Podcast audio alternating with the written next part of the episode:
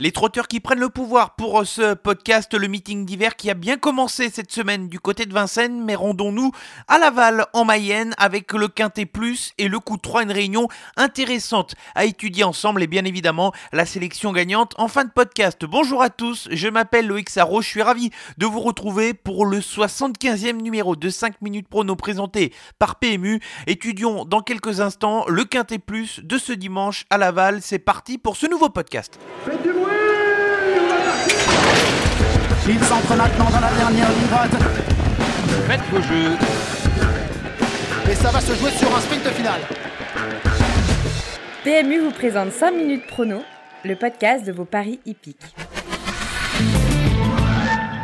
Le bilan de la semaine dernière, 3 sur 5 pour la sélection quintet avec une victoire et beaucoup de courage pour Duel qui est parvenu à, surmonter sa situation au poids. Par contre, déception avec une de mes incontournables, Fanny Valentine, qui n'a jamais été dans le coup, qui fut inexistante dans ce quintet. Zéro pointé pour le coup de 3 avec un Odak Vedake très loin de son meilleur niveau. Il va falloir qu'il montre beaucoup de progrès dès sa prochaine sortie. Enfin, pour la sélection gagnante Top Folly Jet qui n'a pas été très chanceux dans le dernier tournant, qui a dû se contenter de la troisième place seulement. Il faudra le suivre dans les prochaines semaines. Il n'est pas incapable de gagner rapidement.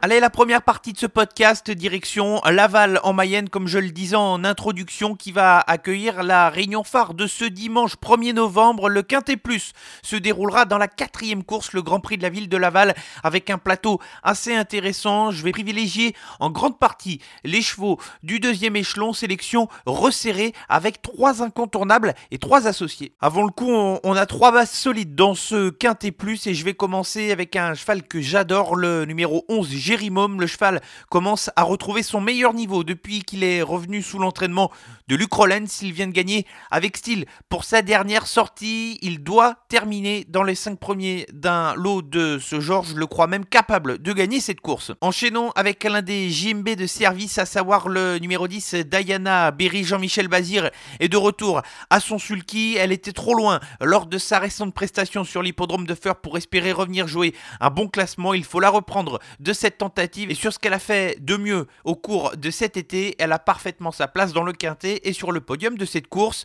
Enfin, terminons les incontournables avec un cheval irréprochable. Il s'agit du numéro 12, Diable de Vauvert. Le cheval n'est pas sorti des deux premiers depuis cinq courses. Il a réalisé des excellentes performances sportives lors de ses dernières sorties et il doit prétendre absolument à une des cinq premières places dans ce quintet. Trois associés dans l'ordre de mes préférences avec le 15 Clark Soto. Je le rachète complètement complètement de sa disqualification sur l'hippodrome d'Agen et je vais plutôt le juger sur son avant-dernière sortie où le cheval s'imposait plaisamment face à un très bon cheval nommé Alcoy. Son pilote Cédric Terry le connaît et il est en mesure de montrer le bout de son nez pour jouer les places. Clark Soto qui a déjà fait des bonnes valeurs à gauche ne posera pas de problème sur la piste de Laval. Enchaînons avec le numéro 13, Dreambreaker. Le cheval est loin d'être fatigué. Il avait surpris son monde sur l'hippodrome du Mans lorsqu'il s'était imposé à une cote assez assez intéressante. Il va retrouver Alexandre Brivard au sulky avec lequel il s'entend plutôt bien. Ces deux-là, en cinq associations, ont terminé à trois reprises sur le podium. Dreambreaker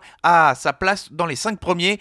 Enfin, le 14, ce bélo romain va rester ferré les quatre pieds. J'aurais pu le classer dans les incontournables si le cheval était présenté et déféré des postérieurs, mais ce n'est pas le cas. Anthony Barrier, son driver, s'entend très bien avec ce cheval qui s'est terminé parfaitement ses courses avec beaucoup de tranchants. Ce bélo romain qui peut accrocher une quatrième ou cinquième place, voire peut-être mieux, si la course venait à être à sa convenance. La sélection pour le Quintet Plus de ce dimanche 1er novembre sur l'hippodrome de Laval, ce sera la quatrième course, le Grand Prix de Laval, avec les incontournables qui sont le 11, Jérimôme, le 10, Diana Berry et le numéro 12, Diable de Vauvert, et les associés dans l'ordre de mes préférences avec le 15, Clark Soto, le 13, Dreambreaker et le 14, Sebello Romain.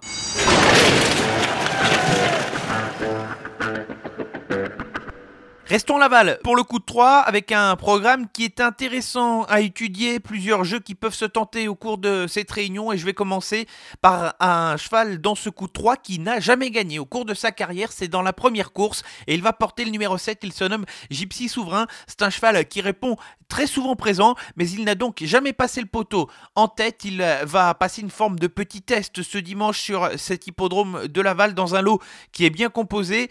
S'il venait à gagner, ce serait formidable mais avant le coup, s'il terminait deuxième ou troisième, il aurait parfaitement réussi sa mission. Une épreuve au tronc monté avec la sixième course et un cheval qui euh, commence à retrouver la plénitude de ses moyens avec le numéro 9, Espion jaune, qui est au départ de la sixième course. Le cheval revient progressivement à la compétition depuis plusieurs semaines après avoir connu des problèmes de santé. Il peut partir au galop, comme ça a été le cas sur l'hippodrome de Caen, mais sur ce qu'il avait montré sur cette même piste de Laval lors de son avant-dernière sortie, il a parfaitement son mot à dire. Pour une bonne place, il possède beaucoup de dureté et est capable de donner le meilleur de lui-même à la lutte. Enfin, terminons avec la huitième course du programme et ce sera une question de sagesse avec le numéro 13 Goutille. Soit elle s'imposera, soit elle sera disqualifiée avec elle. Il faut simplement voir sa musique pour comprendre que c'est une question de sagesse. Elle a des moyens, mais elle n'est pas forcément facile. À François Lagadec de la dompter, lui qui vient de s'imposer avec elle sur l'hippodrome de Vire pour sa dernière sortie.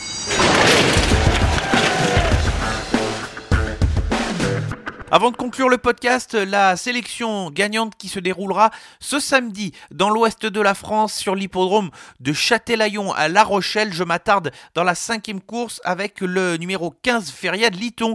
Elle est absolument irréprochable depuis plusieurs mois. Elle évolue à son meilleur niveau. Elle n'aura pas Eric Raffin, néanmoins au sulky, mais elle a prouvé, notamment sur l'hippodrome de Pornichet, qu'elle était capable de gagner avec Tristan de Genouillac, son driver. Elle sait terminer ses courses avec pas mal de mordants et peut venir mettre tout le monde d'accord dans les derniers mètres de course. J'y crois fort avec Feria de Liton. C'est terminé pour le 75e numéro de 5 minutes prono présenté par PMU. Merci pour votre fidélité et l'écoute de ce podcast. Rendez-vous dès pour l'édition spéciale Grand National du Trot avec l'étape qui se déroulera sur l'hippodrome de Nantes en ce mercredi 4 novembre. En attendant, l'actualité est à retrouver sur l'ensemble de nos réseaux sociaux Facebook, Twitter et Instagram. Bon week-end à tous.